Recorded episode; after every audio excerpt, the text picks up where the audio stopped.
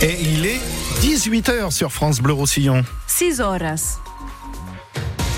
Bonsoir François David. Bonsoir. La météo, enfin la pluie. Oui, déjà, il est tombé un peu plus de 10 mm depuis ce matin sur le Roussillon et sur les Aspres. Évidemment, c'est très loin d'être suffisant pour régler la sécheresse, mais ça va faire du bien à la végétation.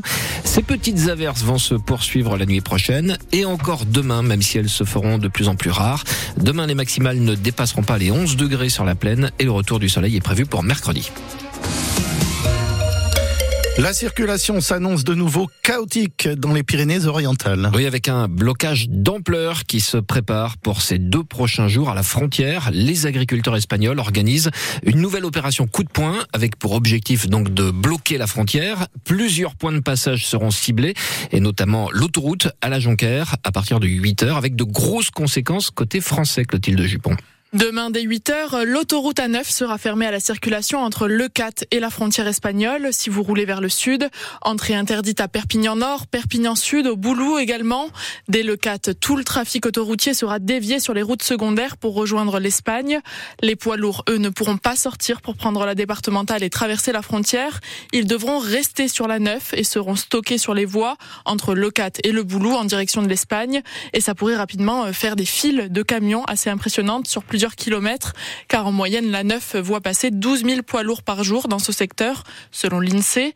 Dans l'autre sens, si vous prévoyez de revenir d'Espagne, très mauvaise idée.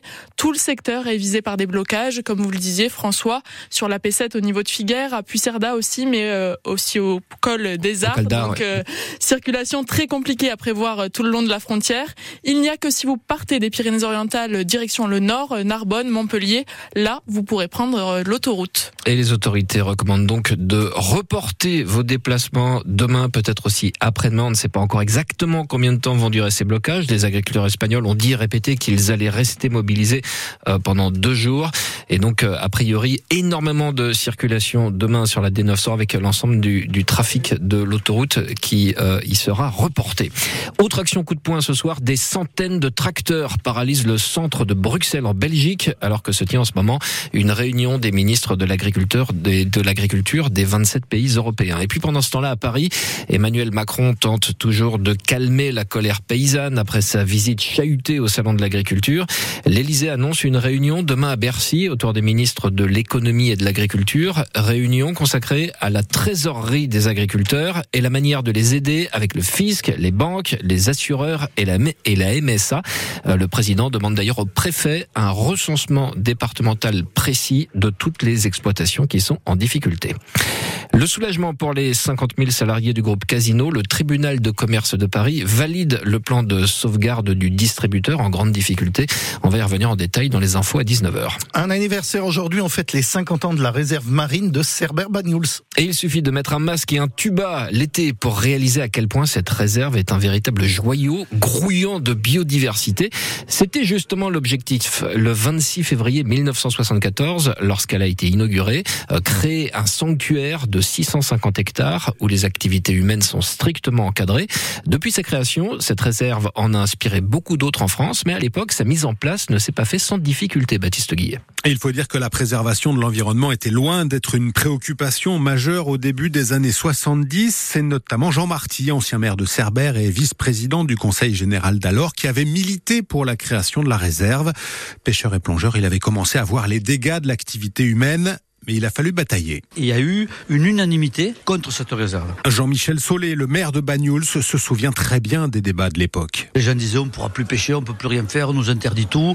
Et les mêmes personnes ou leurs enfants qui étaient contre cette réserve la bénissent aujourd'hui. On ne pêcherait plus depuis longtemps s'il n'y avait pas la réserve. 50 ans après, les résultats sont en effet spectaculaires, souligne Yves Desdevises, le président du conseil scientifique de la réserve. Les chasseurs sous-marins avaient éliminé sans doute tous les mérous, ou presque tous les mérous. Et maintenant, on est à plus de 6 600 mérous et tous les ans il y a un peu plus de mérous. Et ça vaut pour de nombreuses autres espèces, d'où l'idée aujourd'hui d'agrandir cette réserve 1000 hectares supplémentaires envisagés. Le climat n'est pas franchement le même qu'en 1974, confirme Frédéric Cadenne, le conservateur. On voit ce que la réserve apporte aujourd'hui sur 650 hectares, les bénéfices qu'on peut en tirer et donc on a très peu de gens qui sont défavorables à ce projet-là. Après des mois de concertation, le projet d'extension est désormais entre les mains de l'État Il pourrait aboutir dans les trois ans à venir. Et pour célébrer ce cinquantenaire, le département et la réserve organisent de nombreux événements tout au long de l'année 2024, avec également un cycle de conférences, des animations, plusieurs parrains pour ces 50 ans, le rugbyman et docteur en océanographie Alan Brazo, l'apnéiste Guillaume Néry ou encore l'océanographe François Sarano.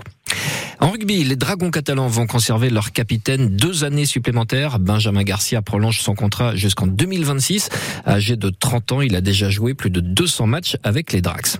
On s'en doutait, Pozzolo Tulagi ne pourra pas rejouer avec l'USAP le week-end prochain. Il est au repos forcé. Le deuxième ligne figure sur la liste publiée ce matin des 19 joueurs protégés du 15 de France. Une liste qui vise en fait à ménager les joueurs les plus sollicités pendant le tournoi des Six Nations.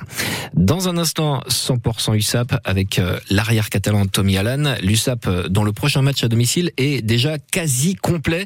Dans deux semaines, les Catalans recevront Toulouse, affiche qui fait toujours recette. Et en plus, en ce moment, l'USAP cartonne dans son stade. Six victoires consécutives.